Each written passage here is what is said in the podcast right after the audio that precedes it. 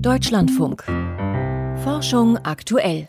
Und wir bleiben beim Thema Impfen gegen Covid-19. Die Omikron-Variante breitet sich zurzeit mit nie zuvor gekannter Geschwindigkeit aus.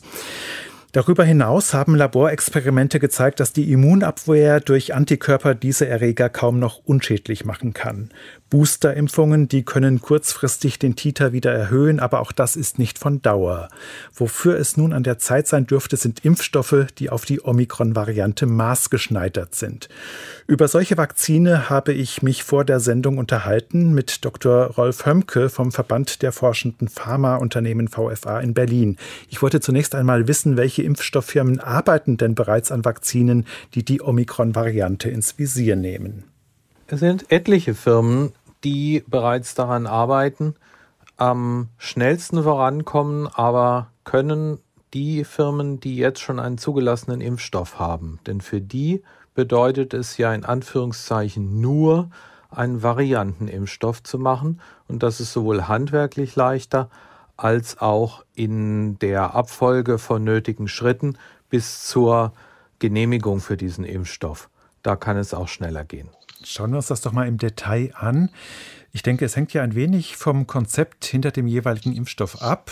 In Europa zugelassen sind einerseits mRNA-Vakzine und andererseits Vektorimpfstoffe. Wie leicht fällt denn hier bei denen die Anpassung an Omikron? Also bei beiden Typen ist die Anpassung handwerklich gesehen im Grunde einfach.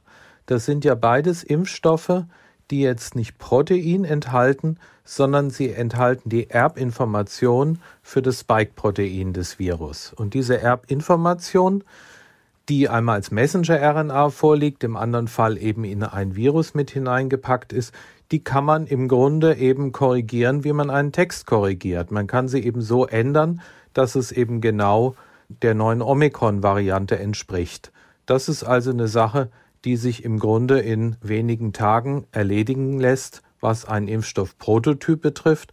Aber dann muss man natürlich aufbauend auf diesem Prototyp auch einen Impfstoff machen. Da muss man eine Qualitätsprüfung machen, ob der eben auch in jeder Hinsicht genauso rein, genauso verlässlich produziert ist wie die bisherigen Impfstoffe. Und dann muss man eine beziehungsweise zwei klinische Studien damit machen. Zwei nebeneinander, also parallel. Einmal Test, ob der neue Impfstoff als Auffrischimpfung taugt und parallel dazu eben eine andere Studie, ob der Impfstoff als Erstimpfung taugt. Ja, bisher die Zulassungsstudien, die waren ja sehr umfangreich. Also 30 bis 40.000 Probandinnen und Probanden in der Phase 3. Das Ganze hat monatelang gedauert, bis die Zahlen endlich aussagekräftig waren. Wie sieht das denn hier aus bei den angepassten Impfstoffen? Ganz bei Null startet man ja eigentlich nicht, aber es ist ja trotzdem irgendwie ein neuer Impfstoff. Muss denn der dann eben auch all diese Phasen genauso durchlaufen?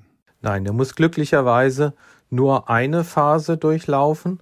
Und in dieser Phase wird zum einen natürlich nachgesehen, ob der Impfstoff genauso verträglich ist wie der ursprüngliche Impfstoff, aber es wird dann auch die Immunreaktion der Teilnehmer vermessen. Das heißt, man nimmt ein bisschen Blut und man analysiert in diesem Blut, was finden sich da für Antikörper drin, was finden sich da auch an T-Zellen drin und entspricht das in der Reaktion auf diese Omikron-Variante dem, was man bisher an Immunreaktion vermessen hat bei Menschen, die mit dem ursprünglichen Impfstoff gegen das ursprüngliche Virus immunisiert wurden.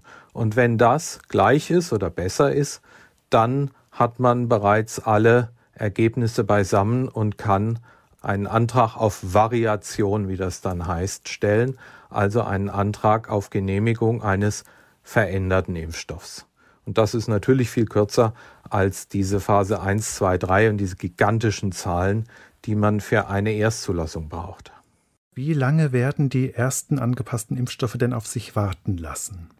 Eine Firma hat angekündigt, dass sie, wenn jetzt alles glatt läuft, im März lieferfähig wäre für erste Chargen, die eben wirklich benutzt werden könnten um tatsächlich Leute außerhalb von Studien zu impfen. Allerdings hängt das natürlich davon ab, wie schnell man jetzt auch diese Studie organisiert bekommt. Und es hängt auch ein bisschen davon ab, wie viele Angaben, wie viele Informationen aus dieser Studie die EMA, die Zulassungsbehörde, anfordert, um ihre Entscheidung treffen zu können. Von daher könnte es etwas kürzer oder auch etwas länger sein, bis eben die Genehmigung da ist. Sagt Dr. Rolf Hömke vom VFA in Berlin.